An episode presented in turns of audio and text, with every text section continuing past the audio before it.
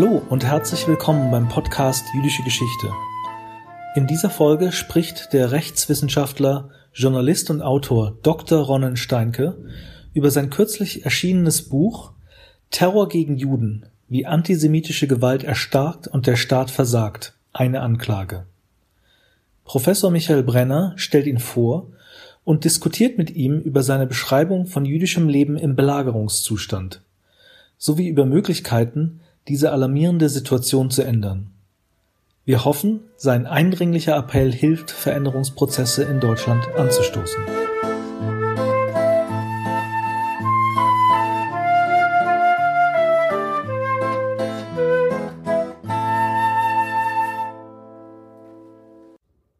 Ich freue mich sehr, Ronen Steinke bei uns als Gast zu haben. Ich darf ihn kurz vorstellen. Er ist sicher sehr vielen von Ihnen ein Begriff äh, aus der Süddeutschen Zeitung oder als Buchautor. Er hat sozusagen eine dreifache Karriere als Jurist, als ähm, als äh, Journalist und, und auch als Historiker. Er hat Rechtswissenschaft studiert in Hamburg und in Tokio. Er hat auch in Anwaltskanzleien und äh, einem Jugendgefängnis gearbeitet. Ähm, 2011 hat er seine Promotion äh, gemacht, und zwar zum Thema der politischen Funktion von Kriegsverbrechertribunalen seit 1945. Und äh, diese Arbeit wurde von der Frankfurter Allgemeinen Zeitung als ein Meisterstück gelobt. Äh, er kam äh, dann zur Süddeutschen Zeitung, wo er zunächst für die Außenpolitik arbeitete und jetzt äh, in Berlin oder von Berlin aus über Rechtspolitik äh, und Sicherheitsbehörden als innenpolitischer Korrespondent der SZ wirkt.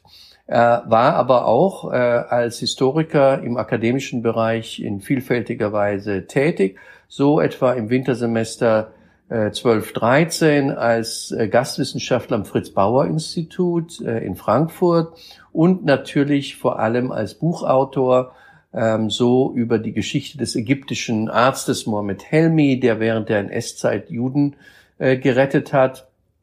Und daraus entstand das Buch Der Muslim und die Jüdin, die Geschichte einer Rettung in Berlin. Und äh, er hat natürlich auch äh, über eine Biografie über Fritz Bauer geschrieben, die zur Grundlage für einen Film wurde, den wahrscheinlich viele von Ihnen kennen. Und nun also im äh, im Jahre 2020 erschien sein Buch Terror gegen Juden, wie antisemitische Gewalt erstarkt und der Staat versagt. Und das ist natürlich schon ein sehr starker Titel, ein sehr aussagekräftiger Titel. Ähm, ich äh, bin gespannt, was Ronen Steinke uns vielleicht äh, aus der Sicht des Autors dieses Buches zunächst erzählen wird und dann werden wir uns ein bisschen unterhalten. Ronen, bitte, vielen Dank fürs Kommen und äh, du hast das Wort. Ja, vielen lieben Dank, Michael. Ähm, ich erzähle vielleicht ein bisschen, wie ich zu dem Buch gekommen bin, was so mein Hintergrund ist und ähm, dann, was meine, was meine These ist, die ich zur Diskussion stellen möchte.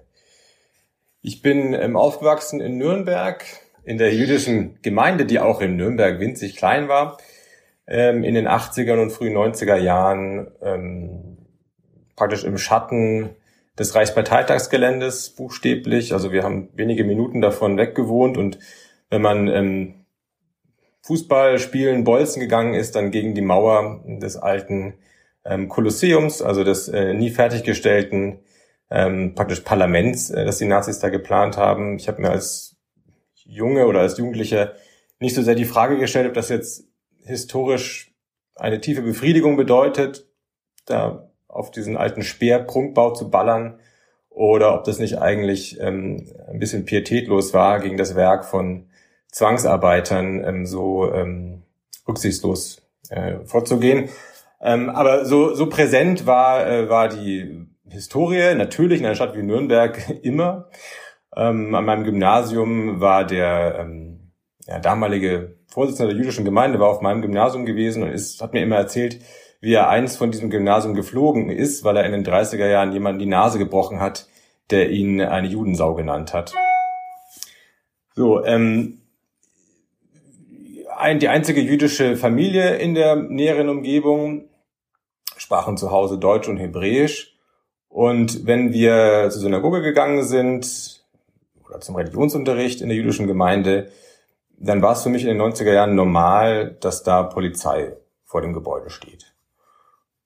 Und als ich Bar Mitzvah gemacht habe, 1996, war es für mich vollkommen normal, dass das irgendwie von der, von Erwachsenen mit Schusswaffen geschützt wird, diese Veranstaltung normal in dem Sinne, dass es jetzt nichts Besonderes war. Das lag nicht an mir, das war auch nichts, was da groß thematisiert wurde oder was die Erwachsenen als was Besonderes betrachtet hätten.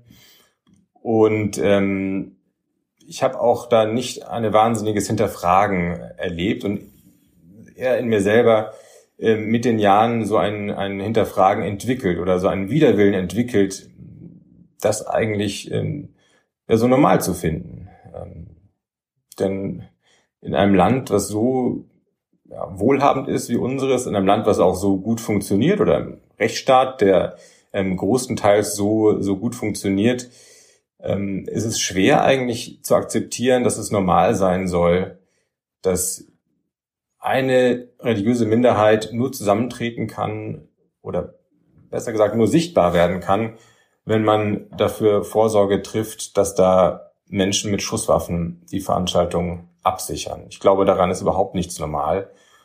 Und ich glaube, je älter ich werde, desto, desto ja, stärker komme ich zu der, komme ich zu der Einschätzung, dass ähm, man da schon zu lange ähm, so eine Art Akzeptanz entwickelt hat. Ja? Sowohl auf jüdischer Seite würde ich sagen, also ähm, wenn ich in jüdischen Gemeinden das erzähle, was ich jetzt gerade erzählt habe, dann ernte ich oft ein bisschen eine Schulter zucken. Ja, erzähl uns mal was Neues. Das wissen wir alle. Das, so leben wir seit Jahrzehnten. Wir kennen es gar nicht anders, als dass jüdische Einrichtungen geschützt werden müssen, dass jüdische Kindergärten sogar hohe Zäune und Videokameras und Schutz brauchen. Aber ich glaube, ähm, dieses ja, Achselzucken oder dieses, dieses, ähm, dieses ähm, Resignieren möchte ich es nicht nennen, aber dieses sich damit abfinden mit dieser Realität, das hat ein Spiegelbild auf Seiten der Mehrheitsgesellschaft, auf Seiten der Politik und des Staates, dass man ein bisschen den Druck äh, nicht verspürt, daran etwas zu ändern. So würde ich das sagen. Sondern dass man, und ich führe viele Gespräche mit ja, Leuten aus dem Sicherheitsapparat, mit hohen Polizeiführern, mit Leuten beim Verfassungsschutz, bei der Staatsanwaltschaft, Innenministern der Länder. Und ich würde das immer so zusammenfassen als Tenor, wenn man mit ihnen über die Bedrohung von jüdischen Einrichtungen in Deutschland spricht. Ja, Antisemitismus ist eine furchtbare Sache, das wird einem erstmal jeder sagen und ich glaube in vielen, in fast allen Fällen auch sehr authentisch das auch so meinen. Aber, und dann, wenn sie ehrlich sind oder wenn man so zwischen den Zeilen raushört, dann ähm, kommt das Aber. Es ist halt eine Realität und damit müssen wir uns irgendwie abfinden und wir werden das nicht wegzaubern in dieser Generation, also versuchen wir das irgendwie mal zu managen und so, mehr kann man von uns nicht verlangen. Und ich glaube, das ist eine Form von, ähm, von Inaktivität, die äh, auf einer Entscheidung ähm, fußt oder auf einer, auf einer Analyse. Und ähm, die sollten wir hinterfragen, meine ich. Ähm, ich bin letztes Jahr, 9. Oktober, so schockiert gewesen, wie ich denke, wie wir alle über den Anschlag in Halle äh, auf einer emotionalen Ebene. Das hat einen natürlich ähm, natürlich schwer schwer beunruhigt. Auf der anderen Seite intellektuell hat es einen jetzt nicht ähm, komplett äh, das Weltbild auf den Kopf gestellt, denn wer sich mit Antisemitismus, mit der Bedrohung durch ähm, rechten Terror in Deutschland, der nicht nur Jüdinnen und Juden ins Visier nimmt, befasst, ähm, der konnte da jetzt nicht komplett ähm, bei Null anfangen oder komplett ähm, äh, sein, sein Denken ändern müssen, emotional ja, aber intellektuell ähm, was ist kein Einschnitt. Aber in einem Punkt hat es bei mir doch ein, ein, ein sehr ernstes Nachdenken ausgelöst, ähm, den ich vorher noch nicht so klar gesehen hatte. Und das knüpft an an diesen Widerwillen, ähm, ja, zu akzeptieren, wie wir Jüdinnen und Juden in Deutschland leben. Der Staat hat an diesem Tag versagt in Halle. Das ist keine steile These, das ist ähm, schon oft äh, festgestellt worden. Es stand keine Polizei vor der Tür. Völlig ein sichtbares Versagen. Äh, ausgerechnet an Yom Kippur, dem Tag im Kalender, an dem die Synagogen proppenvoll sind. In ganz Deutschland und ausgerechnet in Halle, einer Stadt, die auf der Landkarte der neuen Rechten oder der rechten Szene überhaupt ähm, nun wirklich kein weißer Fleck ist, sondern die dafür bekannt ist, dass da ähm, die identitäre Bewegung zum Beispiel einen ihrer Hotspots hat. So, und es gibt aber noch ein zweites Versagen, was weniger sichtbar ist, aber was meines Erachtens ja tiefer blicken lässt sogar, nämlich ähm, das, was den Täter letztlich aufgehalten hat. Den jungen Rechtsextremisten, der vor der Tür stand und mit selbstgebastelten Waffen versucht hat, in die Synagoge einzudringen und dort Menschen zu ermorden, das war eine Eichentür. Simple Tür, die in Kombination mit einer Videokamera sozusagen die Selbstverteidigungsanlage dieses Gebäudes war. Die Kombination mit der Videokamera ist wichtig, weil nur durch die Videokamera bewirkt so eine Tür, dass man geschützt ist, weil nur dann weiß man, ob man die Tür öffnen soll, wenn draußen jemand pocht, weil es vielleicht jemand ist, der Zuflucht sucht und den man hineinlassen möchte, oder ob es jemand ist, der einen bedroht und wo man dann um jeden Preis die Tür ähm, zulässt. Also diese Sicherheitsanlage, Low-Tech, wenige tausend Euro teuer, die hat vor ein paar Jahren die Gemeinde eingerichtet und sie hat ja, im Bewusstsein dessen, wie sehr sie bedroht ist, sich dann ans Land Sachsen-Anhalt gewendet, ans Innenministerium und darum gebeten, ob mir nicht helfen könnte, diese Sicherheitsanlage sich zuzulegen und hat als Antwort Nein bekommen. Und da muss ich wirklich sagen, schönen Dank auch ähm, an einen Rechtsstaat, der im einem Atemzug den jüdischen Gemeinden attestiert, in was für einer Gefahr sie sind, und im zweiten Atemzug sie damit aber alleine lässt. Denn was in Halle sichtbar geworden ist und was aber über Halle hinaus in allen Bundesländern im Grunde Praxis ist, so zeigen meine Recherchen, ähm, es ist relativ einfach für jüdische Einrichtungen, ein Gutachten zu bekommen vom Landeskriminalamt, in dem festgestellt wird, in was für einer Gefahr man schwebt, also wie dringend die Fenster oder die Tür ein Update bräuchten oder wie sehr ähm, ja, der Zaun ähm, verstärkt werden müsste angesichts der Gefahr für Leib und Leben. Es ist aber sehr schwer, dass im zweiten Schritt etwas daraus passiert, also das Handwerker anrücken, praktisch gesagt. Sondern da ist dann die Antwort des Staates in unterschiedlicher Härte, aber im Grunde ist es immer die Variante derselben Antwort. Die Antwort ist also eure Aufgabe, liebe jüdische Gemeinde, kümmert euch selbst erstmal um eure äh, Sicherheit. Und ähm, wir haben hier zwar diverse Anträge, die könnt ihr ausfüllen. Das hat dann einen bestimmten Prozess, das geht dann durch die Ministerien und kostet einen pipapo. Das dauert dann vielleicht ähm, zwei, drei Jahre und wenn es gut geht, dann bekommt ihr am Ende Prozente eurer Sicherheitskosten erstattet. Aber seid euch bewusst, legt schon mal Geld auf die Seite, weil einen Teil davon werdet ihr auch selber bezahlen müssen. So, und das ist als Zustand oder als ähm, Rechtslage, was in, in Halle sichtbar geworden ist, so jenseits von dem, was ich finde, was man akzeptieren sollte in einem Rechtsstaat, ja, dass sich die, die Vulnerablen, die Bedrohten selbst kümmern sollen, als sei es ihr eigenes Problem, als sei es ihre eigene Schuld, dass ich finde, ähm, das kann man so nicht stehen lassen. Das ist, ja, ich habe jetzt von meiner eigenen Betroffenheit gesprochen. Ich bin ja selber auch bedroht, aber ich bin vor allem als, als ähm, Bürger, als Demokrat, als Jurist befremdet von diesem Zustand, den wir ähm, im 21. Jahrhundert in Deutschland haben, dass letztlich die jüdischen Gemeinden da alleine gelassen werden mit. Äh, es gibt sogar das Beispiel der jüdischen Gemeinde in Dessau, also ganz in der Nähe von Halle, auch in Sachsen-Anhalt, die noch im Mai, ein knappes halbes Jahr vor dem ähm, Anschlag in Halle, ein, ähm, ja, ein Gutachten des Landeskriminalamts hatte, weil bei ihr mehrmals eingebrochen worden war und der Beamte des Landeskriminalamts hat festgestellt, also diese Tür und diese Fenster und insgesamt braucht man 17.000 Euro, um das alles irgendwie so einzurichten, dass es ähm, halbwegs sicher ist. Und dann hat diese Gemeinde wirklich wenige Monate vor dem Anschlag in Halle schwarz auf weiß einen Brief vom Ministerium bekommen, in dem drin stand, wir geben euch keinen Cent.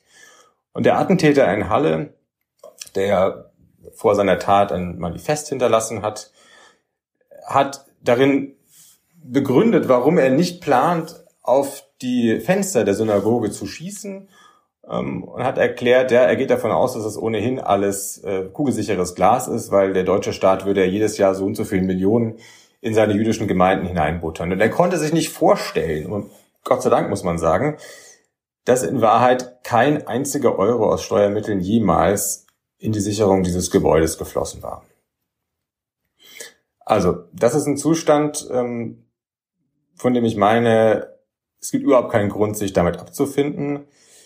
Ähm, ich habe für mein, für mein Buch ähm, den Blick in verschiedene Richtungen ähm, gerichtet, die Polizei, auf die Justiz, auf den Verfassungsschutz und würde sagen, meine, meine These ist im Kern, ähm, all die Missstände, all die Bedrohungen, ähm, die gehen natürlich von ja, Tätern, von Kriminellen aus, aber sie werden um ein Vielfaches vergrößert, verschlimmert, verstärkt durch die Passivität und durch manche andere Fehler der Sicherheitsbehörden, die man abstellen müsste und abstellen könnte. Und ähm, ich finde, der Rechtsstaat ähm, muss sich nicht nur hier, aber auch hier der Kritik stellen, dass er ähm, gegenüber einer marginalisierten Gruppe nicht so responsive ist wie gegenüber der Mehrheitsgesellschaft. Ähm, gibt zu oft den Eindruck, wenn Leute sich zum Beispiel mit einer Strafanzeige an die Polizei wenden und äh, vortragen, dass sie antisemitisch attackiert worden sind oder auch jüdische Gemeinden äh, ihre Anliegen vortragen. Es gibt zu oft den Eindruck, dass äh, einem vermittelt wird, na ja, wir in den Sicherheitsbehörden haben viel zu tun und wir müssen Prioritäten setzen und bitte habt Verständnis, dass ihr in der, ähm, in der Rangfolge ähm, nicht Kunde Nummer eins seid, sondern irgendwo Kunde Nummer zehn oder zwölf. Und ähm, mein Argument ist, dass das falsch ist, dass das einem Rechtsstaat schlecht zu Gesicht steht, äh, sondern dass ein Rechtsstaat gerade für die da sein muss, die sich schlechter selbst helfen können. Nämlich die Marginalisierten, die kleinen Gruppen, die strukturell schwachen Gruppen brauchen viel dringender den Staat an ihrer Seite, als es die großen, die starken Gruppen brauchen. Und ähm, ja, ein Rechtsstaat, der dieser Verantwortung ähm, ja, nicht nachkommt und es auch mehr oder weniger auch so sagt, dass er das auch nicht äh, für seine vordringliche Aufgabe hält, der, ähm, der ist auf dem falschen Gleis. Und ähm, ja, das kriegen nicht nur Jüdinnen und Juden, aber auch Jüdinnen und Juden ähm, zu spüren. Ich erzähle ich eine Geschichte noch, um es einmal plastisch zu machen und ähm, freue mich dann äh, in die Diskussion mit, äh, mit Ihnen, mit euch, mit Michael, mit dir einzusteigen. Ähm, das macht es, glaube ich, ganz anschaulich. Eine Geschichte aus 1980 aus meiner Geburtsstadt aus Erlangen, gleich in der Nähe von Nürnberg. Da hat ein Doppelmord stattgefunden, der heute ähm, ja, fast vergessen ist, ähm, der aber im Grunde ähm, in die in die Historie der westdeutschen äh, Terrortoten der Prominenten hineingehört. Ähm, der Vorsitzende der jüdischen Gemeinde, der kurz zuvor abgewählt worden war, aber dennoch jahrelang als Vorsitzender der jüdischen Gemeinde Prominenz erlangt hatte, wurde an seiner Wohnungstür erschossen von einem Neonazi. Am 19. Dezember 1980, und es ist also ein, ja, wenige Schüsse direkt im Hauseingang und der Täter ist danach sofort über alle Berge, hinterlässt auch kein ähm, Bekennerschreiben, also er begeht eine Tat nach einem Modus, der sehr stark an das erinnert, was wir Jahre später vom NSU kennenlernen also von der, der Mordserie, die sich ja vor allem gegen äh, Menschen mit türkischem oder kurdischem und griechischem Hintergrund ähm, gerichtet hat. Und die Polizei kommt an den Tatort, sieht, also Schlomo Levin, so hieß der äh, Ermordete, und seine Lebensgefährtin Frieda Pöschke sind, sind beide ermordet ähm, in der Wohnung. Und die erste Hypothese, die die Polizei dann in den Raum stellt, ist, dass es vielleicht was mit dem Mossad zu tun haben könnte. Und die erste Theorie, die die Polizei nicht nur selber verfolgt, sondern auch streut, die sie als Gerücht in die Lokalpresse hinausgibt, die lautet, naja, der Ermordete hat vielleicht für den israelischen Geheimdienst gearbeitet und das, naja, wird irgendeine arabisch-israelische Sache sein. Also kurz gesagt, irgendwas zwischen Fremden und uns Erlanger Kriminalpolizei geht es ja im Grunde nichts an. Uns fränkische Bürger tangiert das alles nicht. Und die erste Schlagzeile, die dann in der Erlanger Nachrichten ähm, sozusagen diesen Fall darstellt, ist nicht etwa ein Erlanger Bürger kaltblütig in seinem Hauseingang ermordet, sondern die ist ehemaliger Adjutant von Moshe Dayan, also von dem ähm, damaligen israelischen Verteidigungsminister, aber vor allem bekannt als, als General und als Hassfigur der arabischen Welt. Ähm, und ja, in der Biografie von Shlomo Levin gibt's äh, sozusagen die, die Theorie jedenfalls, dass er mal an der Seite von Moshe Dayan gedient hätte. Also das ist die Linse, unter der dieser Mordfall der Welt erstmal verkauft wird. Das ist auch die Linse, unter der die Ermittler anfangen, ähm, ans Werk zu gehen. Man muss dazu sagen, dieser Tatort ist wenige Kilometer entfernt von der damaligen Zentrale der damals größten Neonazi-Kameradschaft Westdeutschlands, der sogenannten ähm, Wehrsportgruppe Hoffmann, die auch wenige Wochen zuvor verwickelt war in den, in den äh, Bombenanschlag auf das Oktoberfest. Also wir sind im Jahr 1980, es ist ein Jahr des rechtsextremen Terrors in Europa und auch in Deutschland mit vielen Toten. Das ist heute ähm, aus dem Bewusstsein ähm, verschwunden, aber das ist damals ähm, also sehr, sehr tödliche Terrorserie, die ähm, ja jetzt im Dezember äh, sagen ihre Fortsetzung findet und dann auch noch sozusagen ist es vor der Haustür der Wehrsportgruppe Hoffmann dieser Mord und dennoch richtet sich der äh, Blick vor allem erstmal boah, gegen Fremde, vielleicht waren es Palästinenser und vielleicht, und jetzt kommt die, die Haupttheorie, die dann wochenlang verfolgt wird, vielleicht waren es die Juden selbst. Und die Polizei beginnt, und das wird von der Lokalpresse äh, ja, richtig, richtig händereibend begleitet und richtig ähm, lechzend ähm, verfolgt und, und reportiert. Die Polizei beginnt in die jüdische Gemeinde hinein zu ermitteln. Die Polizei taucht auf bei der, Trauerfeier für Shlomo Levin aber nicht etwa um die Gemeindemitglieder zu beschützen, die natürlich in Angst sind, ja, die natürlich ähm, sich Sorgen machen. Ich habe äh, Interviews geführt, manche haben sozusagen nur noch mit einer Pistole unterm Kopfkissen überhaupt in den Schlaf finden können vor, vor Sorge. Nein, die Polizisten, die auf der Trauerfeier auftauchen, gucken sich um nach möglichen Verdächtigen. Und sie setzen in die Welt, vielleicht ist ja Shlomo Levin ermordet worden, weil andere Juden äh, sich daran gestört haben, dass er mit einer Nichtjüdin liiert war. Was, wenn man die Gegebenheiten kennt und weiß, wie viele in der Gemeinde ähm, vom Vorsitzenden durch die ganze Gemeinde, wie viele Mischehen sogenannte es damals gab, also völlig absurd ist, dass das ähm, dass das äh, ein Mordmotiv sein könnte, aber gut. Und dann die nächste Theorie, Ermittler äh, geben auch das an die Presse raus. Die nächste Theorie lautet, vielleicht hätte ja das Mordopfer andere Juden erpresst. Und also der Keller von Shlomo Levin wird von der Polizei durchsucht auf der, ähm, ja, in der Annahme, dass man da kompromittierendes Material über andere Juden finden würde. Man findet am Ende nichts, auch das ist also völlig, äh, entbehrt völlig der Tatsachengrundlage, aber schon wieder ist die Theorie gern zur Hand, die Juden waren es selbst. Und ähm, bis es dann soweit ist, nach vielen Wochen, dass dann endlich mit Energie in die rechte Szene wirklich ermittelt wird, ist natürlich es der Wehrsportgruppe Hoffmann schon gelungen, denjenigen, der es war, nämlich die Nummer zwei in der Hierarchie der Wehrsportgruppe, den Stellvertreter von Karl-Heinz Hoffmann namens Uwe Behren, schon ins Ausland ähm, ja, abzuseilen, nach Libanon und ähm, Spuren zu verwischen. Und ähm, es ist dann zu einem, also es kommt dann nie jemand vor Gericht, der verurteilt wird. Ähm, und überhaupt die Öffentlichkeit hat äh, auch schon Interesse an dem Fall verloren und hat irgendwie nur so vage in Erinnerung, naja, irgendwie so eine, eine unsaubere, eine unangenehme, unappetitliche Geschichte unter Juden. Ja, wo die Geschichte eigentlich hätte sein können, äh, ein Rechtsextremer ist losgezogen und hat einen, einen Bürger, der unsere Solidarität verdient, ermordet. Diese Geschichte, wer sich jetzt an den NSU erinnert fühlt an das schändliche Versagen der Sicherheitsbehörden in der Aufarbeitung dieser Mordserie, dem geht's genauso wie mir.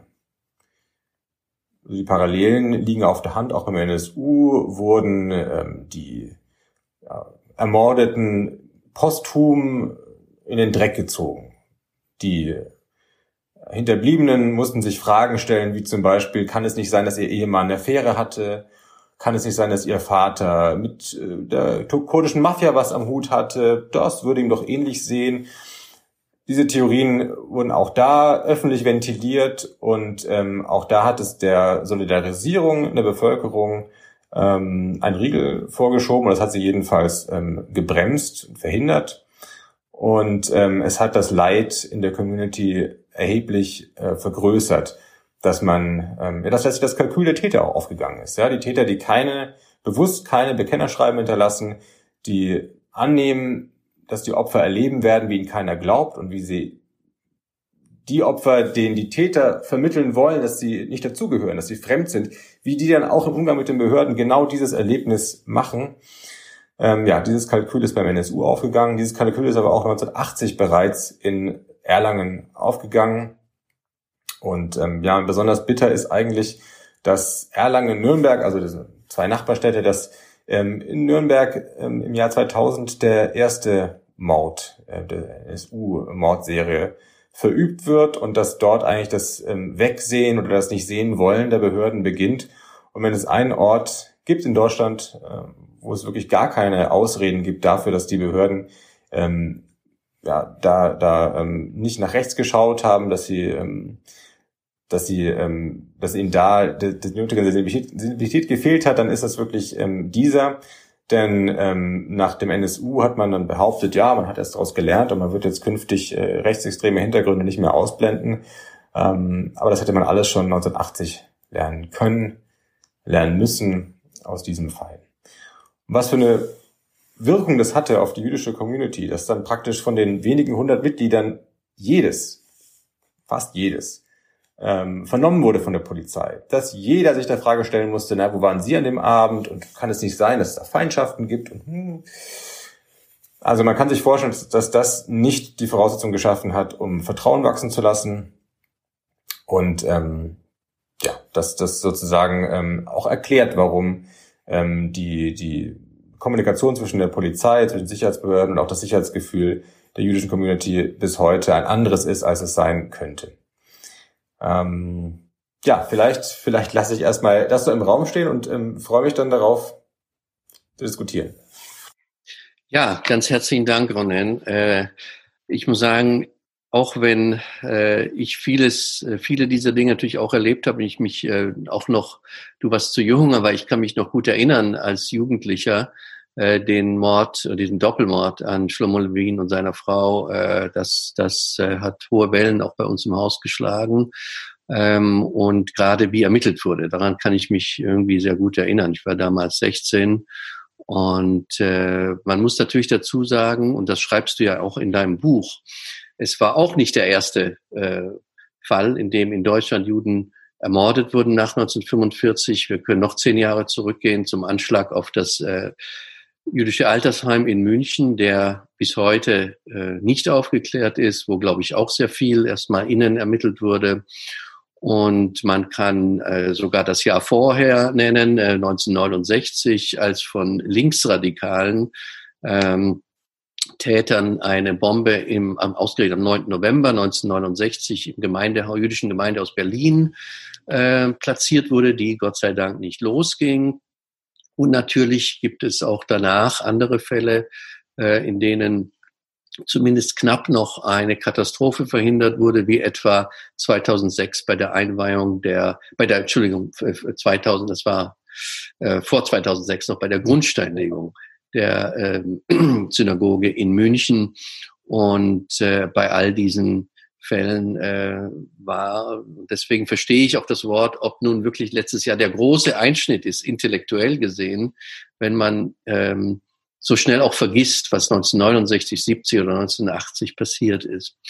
Ähm, ich, ich würde natürlich gerne zu verschiedenen äh, Aspekten des Buches sprechen. Ich beginne aber mal äh, ganz am Ende des Buches, denn da wirst du sehr konkret und äh, gibst äh, sozusagen auch Ratschläge, was man in Zukunft tun kann, also was sich ändern muss. Und ich lese einfach mal auch den ersten, finde ich sehr äh, aussagekräftig, auch diesen ersten Satz äh, dieses letzten Kapitels. Klar gibt es heute wieder jüdisches Leben in diesem Land. Jedes Wochenende steigen irgendwo Bar Mitzvah-Partys, Hochzeiten. Die Erstklässler an jüdischen Schulen werden mit riesigen Schultüten begrüßt. Aber was es nicht gibt in diesem Land, auch nicht nach 70 Jahren Demokratie und Grundgesetz, angstfreies jüdisches Leben. Und äh, hier würde ich gerne einsetzen, weil es natürlich, ähm, das ist ja unbestritten, und das ist, weil es unsere Normalität in den jüdischen Gemeinden prägt. Die Frage, wie man das nun ändern kann, ähm, also du beantwortest das, äh, ich sag mal, auf der einmal auf der juristischen und dann aber auch auf der äh, Ebene der tatsächlichen Maßnahmen im Bereich der Justiz und der Polizei, also Rechtsextreme entlassen, äh, eine Justiz, die niemals die Argumentation antisemitischer Täter übernehmen soll, Hate Crimes schärfer äh, bestrafen. Also das sind so die, ähm, die Antworten. Die Frage, die sich mir dann natürlich auch stellt, gerade nach dem sehr eindrucksvollen Anfang deines Vortrags, ist, wird dann wirklich eine Normalität entstehen, in der wir angstfrei leben können? Wird dann eine Normalität entstehen, in der jüdische Gemeinden ohne Polizeischutz auskommen? Letztlich scheint es mir, letztlich zeigt es, glaube ich, ein bisschen unsere Hilflosigkeit, wenn ich das ganz offen sagen kann, weil ich glaube, die Maßnahmen fordern ja mehr Polizeischutz, fordern stärkeres Vorgehen der Justiz.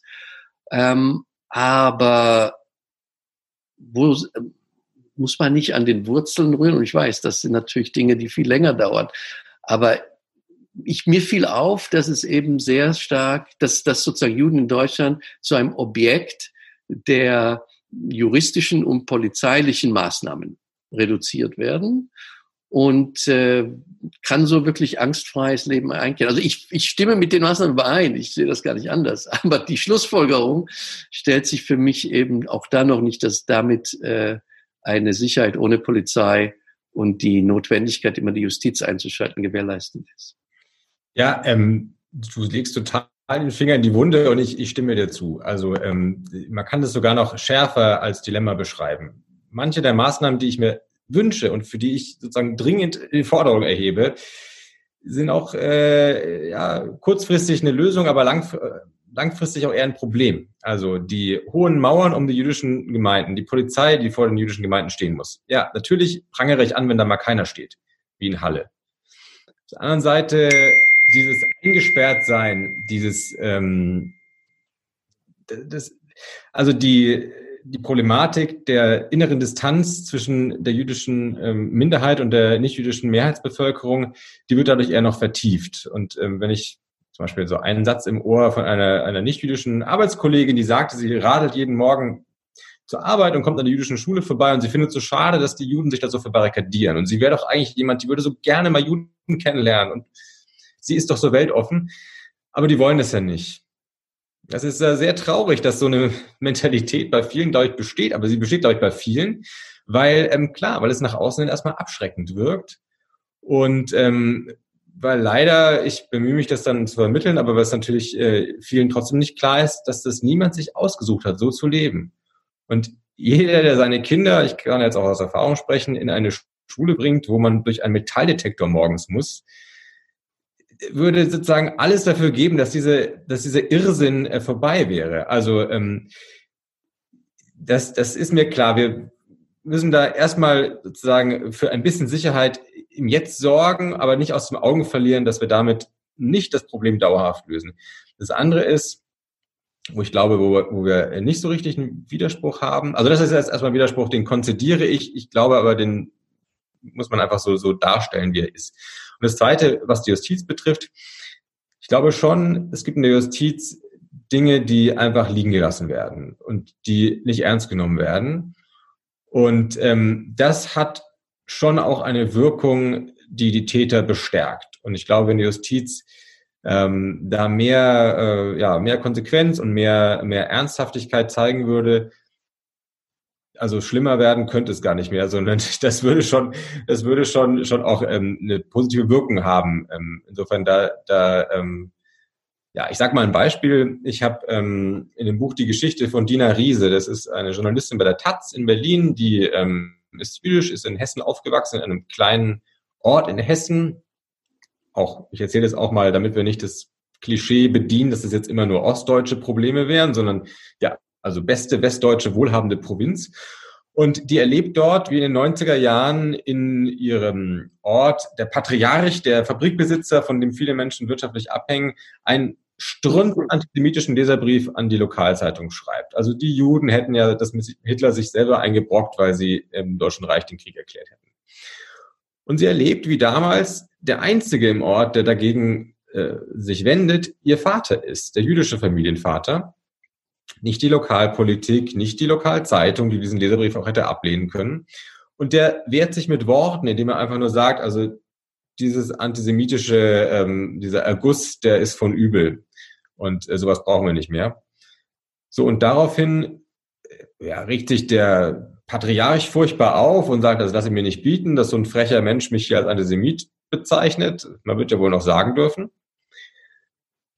Und bis hierhin, glaube ich, braucht uns das nicht großartig Schlaf zu rauben, weil Antisemit benimmt sich wie ein Antisemit. Das irgendwie, damit rechnet man von vornherein, dass der, ähm, dass der, dass dessen Reaktion nicht sympathisch sein wird. Aber wie dann die Justiz reagiert, ich glaube, das ist dann das eigentliche Problem. Und das ist etwas, ähm, was, was ähm, ja auch Folgen nach sich zieht. Die Justiz damals nämlich hat diese Beschwerde des Antisemiten ernst genommen hat seine Strafanzeige aufgenommen wegen übler Nachrede und hat eine, also die Staatsanwaltschaft eine Anklage erhoben. Das ist nicht etwas, was die Staatsanwaltschaft tun muss, sondern das ist ihr selber überlassen, wie sie Beschwerden von, von Menschen, Strafanzeigen auch, wie sie die würdigt. Also die haben das vors Gericht gebracht und dann zweite Stufe, das Amtsgericht seinerseits hat auch nochmal die Freiheit zu entscheiden, ob sie etwas zulassen und auch die haben gesagt, ja, das bringen wir jetzt vor Gericht. Und dann fand sich dieser einsame jüdische Familienvater, der nichts getan hatte, als einen Antisemiten als Antisemit zu bezeichnen, vorgeladen vorm Strafgericht wieder, musste Platz nehmen auf der Anklagebank, reden, wenn er gefragt wird, seine Personalien angeben und erleben, wie rund um ihn herum die Freunde des, des ähm, Patriarchen, des alten Herrn, ähm, ja, da saßen, sich einen Spaß draus machten, wie er da vorne gegrillt oder nach seiner Familiengeschichte befragt wird ja, wo, wo haben sie denn Familienmitglieder im KZ verloren? Ja, dann verstehe ich ja, dass sie ein bisschen aufgebracht waren und hm, ja, also ähm, auch auch äh, tief respektlos eigentlich. So, und was ist denn die Folge von solchen Erlebnissen? Und das ist jetzt nur ein Beispiel. Das ist äh, vielleicht besonders krass, ähm, aber in Varianten erzählen viele Menschen in äh, vielen jüdischen Familien solche Erlebnisse. Die Folge davon ist, dass er sich dann dreimal überlegen wird, ob er in Zukunft zur Polizei geht oder zur Justiz geht, um was anzuzeigen. Und die Folge ist auch, dass andere Menschen, nicht jüdische Menschen, die vielleicht Solidarität zeigen könnten, sich das auch in Zukunft dreimal überlegen, ob sie sich da äh, reinmischen. Und ich glaube, eine Justiz, die sich so verhält, ähm, und mein halbes Buch ist da voll von, ähm, die führt wirklich dazu, dass äh, die, die Räume der Straflosigkeit für die Täter immer größer geworden sind. Ähm, und das ist nicht etwas, wo es jetzt ein Dilemma gibt und da kommen wir nicht raus, sondern da muss man einfach den Schalter umstellen. Ja, ich, ich will damit gleich auf ein anderes Beispiel eingehen, das du auch in deinem Buch beschreibst. Da geht es um äh, Wuppertal, um einen Anschlag auf die Synagoge, äh, der von ähm, äh, palästinensischer Seite, von Palästinensern ausging, äh, die freigesprochen wurden. Und äh, vielleicht kannst du, ich meine, jetzt kommen wir sozusagen auf einen, einen, einen anderen Raum. Man weiß ja auch nie, von wem die Anschläge auf eine jüdische Einrichtungen ausgehen. Im Jahr 1969 in Berlin, das waren linksextreme Tupamaros. Äh, Im Jahr 1980 äh, in Erlangen, das waren Neonazis. Und äh, heutzutage sind nämlich sind natürlich auch ähm, radikale Islamisten unter diesen möglichen Tätergruppen. Und so eben in Wuppertal, ich glaube, es war 2014, ähm, auf die Synagoge. Und äh, wie ist das dann weitergegangen? Genau, also äh, Islamisten, äh, ja, ist das eine, aber auch arabische Nationalisten, ne, die das einfach sozusagen als, ähm, die noch gar nicht besonders religiös sein müssen, die haben äh, sogar gesoffen an dem Abend. Also die haben den Ramadan äh, mhm. Ausklang mit, mit ordentlich Bier ähm, begossen. So, die, das war der Sommer des Gaza-Krieges. Ja, in Europa, auch in Deutschland, viele Demonstrationen gegen das israelische, das Vorgehen des israelischen Militärs, in Auseinandersetzung mit der Hamas, ein Krieg, der viele zivile Opfer hat hatte, wo es viele, viele harte Fragen an das israelische Militär gab und ähm, ja, deswegen auch viele Demonstrationen in Deutschland, aber Demonstrationen, die gekippt sind, sehr häufig in Aggressionen gegen jüdische Einrichtungen. Also viele Beispiele von Synagogen, die derzeit attackiert wurden, deren Fensterscheiben eingeworfen wurden und so weiter. Und in Wuppertal in Nordrhein-Westfalen wird nachts eine Synagoge mit Molotow-Cocktails eingedeckt. Und die Täter werden gefasst, drei junge Männer palästinensischer Herkunft, zwischen 18 und 28 Jahren alt. Die werden vor Gericht gestellt. Und der Richter sagt dann, das sei ja keine antisemitische Tat gewesen, sondern das sei Kritik an Israel und das kann man ja niemanden nehmen. Und ähm, deswegen also die, die mildestmögliche Strafe, die wurden zwar verurteilt, aber zu Bewährungsstrafen und der eine der drei Täter, der jüngste, hat dann auch gar kein, also bei dem wurde abgesehen von Strafe, was nach Jugendstrafrecht geht, wenn man es unbedingt möchte als Richter. Also ähm, die, die, diese ja, Weggabelung zu entscheiden, ist es jetzt ein Hate Crime oder ist es jetzt eigentlich eine ganz legitime Überlegung, die da im Kopf der Täter eine Rolle gespielt hat, die hat eine große, äh, große Wirkung gehabt. Und was heißt das denn für die Täter? Die können ja gar nicht anders, als das als einen Applaus aufzufassen. Die können jetzt zu Hause erzählen, nicht nur habe ich es den Yahoo gezeigt, sondern der deutsche Richter hat auch noch gesagt, er kann mich verstehen. Der meinte nur, ja, such dir nächstes Mal vielleicht ein bessere, äh, besseres Tatmittel aus oder versuch's mal auf eine, auf eine legale Weise. Aber im Grunde konnte er mich verstehen. Schau doch mal an. Und ähm, die Juden, Jüdinnen in Wuppertal können sich auch bedanken für diese Logik, ja, dass man also richterlich abgesegnet ähm, Verständnis dafür hat, wenn Menschen ihre Wut über Vorgänge in 4000 Kilometern Entfernung an ähm, ja, einer religiösen Minderheit im Bergischen Land abreagieren. Das, das sei also irgendwie nachvollziehbar. Ich glaube, solche Urteile machen das Leben für Jüdinnen und Juden gefährlicher.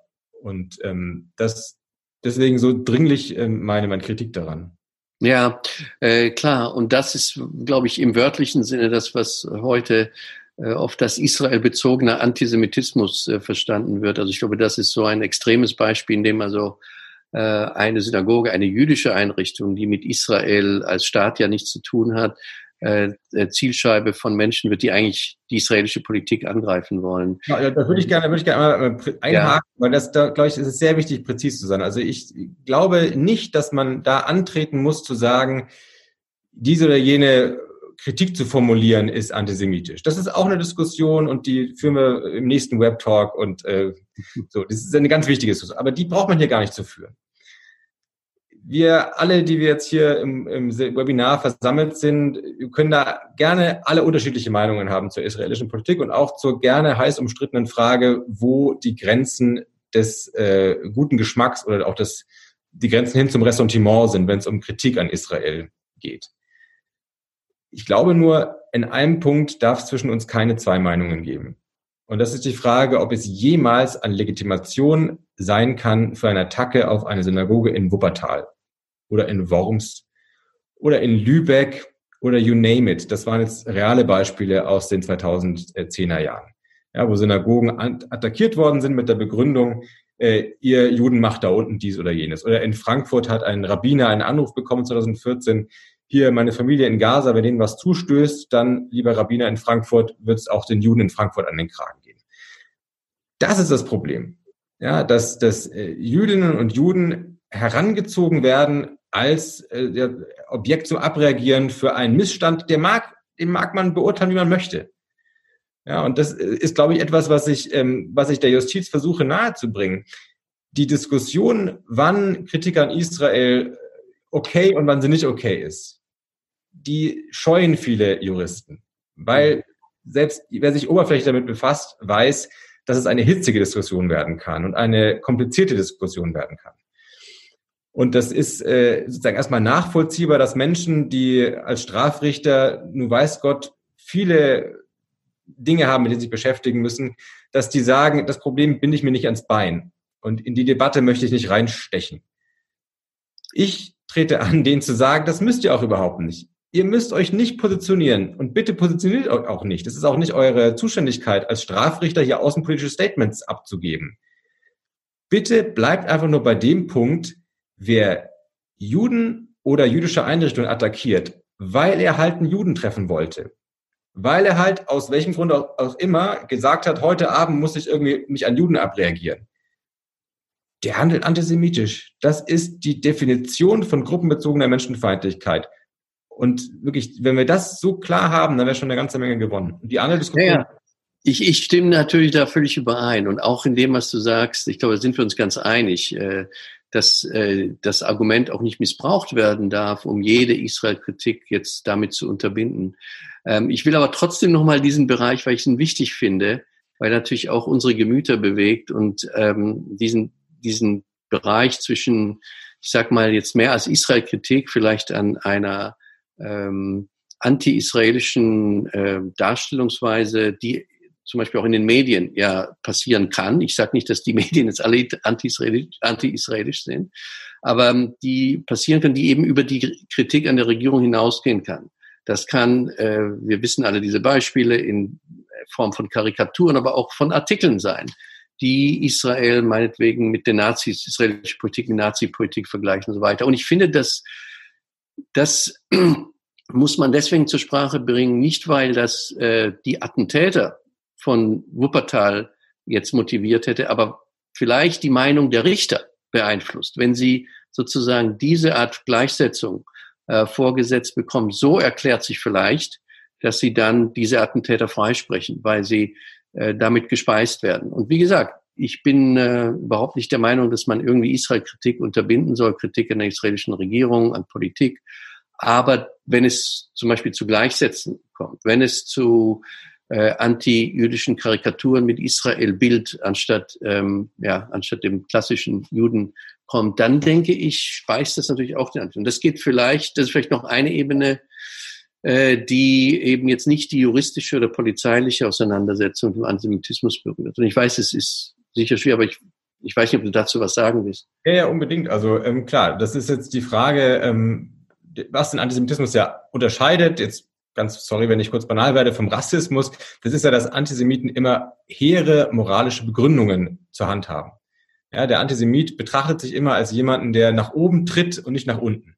Gegen eine Gruppe, die illegitimerweise über Macht verfügt und ähm, gegen die er also im heroischen Gestus David gegen Goliath ja, völlig zu Recht äh, loszieht. Nicht jemand, der seinen niederen Instinkten nachgibt, sondern jemand, der geradezu ähm, ehrenhaft ähm, für die Gemeinschaft agiert. Und das ist eine, eine äh, Rede, die durch die Jahrhunderte immer den Attacken gegen Juden und Jüdinnen begleitet hat. Ähm, im Mittelalter ähm, nie gesagt worden, dieses Dorf haben wir jetzt niedergebrannt, weil da hatte ich Schulden und die wollte ich loswerden oder ich wollte, keine Ahnung, die Wut der Bevölkerung über die Pest wollte ich kanalisieren, deswegen habe ich Leute lynchen lassen, sondern es ist immer äh, ja, wohlklingend äh, und sehr äh, moraltriefend äh, hoch, hochtrabend begründet worden. So, und das ist etwas, das ähm, begründet auch, warum äh, auch Menschen, die sich politisch für links halten, dafür immer wieder ansprechbar gewesen sind, viel stärker als für plumpen Rassismus. Ähm, und das begründet auch, warum man sich mit antisemitischen Ressentiments auch in der sogenannten Mitte der Gesellschaft und auch in linken Kreisen, auch in, in ähm, bildungsbürgerlichen Kreisen noch viel stärker äh, auseinandersetzen muss. Und ja, die antisemitischen Karikaturen, du hast jetzt höflicherweise nicht erwähnt, dass du natürlich die Süddeutsche Zeitung damit meinst, aber da brauchen wir nicht im heißen Brei reden. Also nicht nur, nicht nur. Auch, ja. Ähm, ja, auch da hat es Streits und Diskussionen zu führen gegeben und äh, wird es auch in Zukunft mit Sicherheit geben und auch in anderen mhm. Situationen mit Sicherheit. Ähm, mal ein Gedanke, den ich, den ich gerne so reingeben würde zur Frage ähm, Prävention oder was kann überhaupt sich erhoffen, was man gegen den Antisemitismus perspektivisch erreichen kann. Ich glaube, man muss erstmal eine, eine Sache ganz nüchtern sehen. Der Antisemit leidet nicht unter seinem Antisemitismus. Glaube, wir gehen oft davon aus, das Gift des Hasses und dem müssen wir jetzt mit Aufklärung begegnen und Nein, das ist kein Gift. Das ist ein Gift, so wie Alkohol ein Gift ist. Ja, das löst eher Genüsse aus. Wir müssen erstmal der Tatsache ins Auge sehen, dass Antisemitinnen und Antisemiten äh, das, sich damit wohlfühlen, weil sie in ihrem psychischen Haushalt das, die schöne Entdeckung gemacht haben, sie können Dinge, die Unwohlsein auslösen, die irgendwie äh, Unbehagen äh, begründen, abladen bei etwas Externem, Fremden und ähm, damit sich selber aufwerten. Wer so drauf ist, der ähm, wartet nicht darauf, dass wir Aufklärer kommen und dem irgendwie erklären, was ist koscher. Und äh, der wartet auch nicht darauf im Übrigen ähm, auf einen Schulausflug ins Konzentrationslager. Ja, das ist davon, das, ich bin da sehr dafür, Holocaust-Bildung ähm, ähm, zu haben, zu machen und äh, auch verpflichtend, aber das, da sollte man nicht die Hoffnung mit verbinden, dass dann der Antisemitismus nur ein Stück zurückgeht. Ja, ich, ich will noch eine äh, Frage stellen oder vielleicht ein Zitat, was ich auch sehr gut fand äh, im Buch und sehr wichtig äh, zitieren, nämlich äh, du zitierst Ignaz Bubis, der äh, als Reaktion auf den, das Anwachsen des Antisemitismus, aber vor allem auch des, der rechten Szene in Deutschland sagt, ja, wir Juden, wir können, wir haben eine Möglichkeit, wir können nach Israel auswandern. Aber es ist ein Problem für die nichtjüdische Gesellschaft. Wo gehen die hin? Und ich glaube, das war natürlich provokativ formuliert, aber er sagt, dass der Antisemitismus ist ja nicht das Problem der Juden. Der Antisemitismus ist mindestens genauso das Problem unserer Gesellschaft. Der gerade verstorbene ähm, Rabbi Jonathan Sachs, von dem äh, habe ich den Gedanken, den ich, äh, der mir sehr viel gesagt hat, dass der Antisemitismus im Grunde sowas wie der Quellcode oder wie die, die, sozusagen das Patentrezept für ähm, Faschismus ist. Also dafür, dass man ja, irgendwie Missstände, die real oder nicht real, aber jedenfalls die den Menschen auf der Seele liegen, ablädt mit Aggressionen gegen Schwache. Und, ähm, und das ist etwas, das ist jahrhundertelang an Juden vorexistiert worden. Die waren halt die Randgruppe, die waren die am klarsten sichtbare, erkennbare Minderheit, als es, als es noch wenig andere Minderheiten gab. Und das ist aber ein Muster, das so gut funktioniert. Jetzt, ich hoffe, man äh, nimmt die Anführungszeichen äh, sozusagen berücksichtigt, die, die unausgesprochenen, das so gut funktioniert, dass man es also auch fortsetzt auch, und auch auf andere anwendet. Und das ist nicht, wenn, wenn Juden äh, äh, weg sind, ist dieses äh, Problem nicht, nicht weg, sondern im Gegenteil, dann hat dieses, dieses Denken triumphiert. Ja, vielen Dank. Vielen Dank nach Berlin. Dankeschön für die Diskussion. Schönen Abend. Schönen Abend.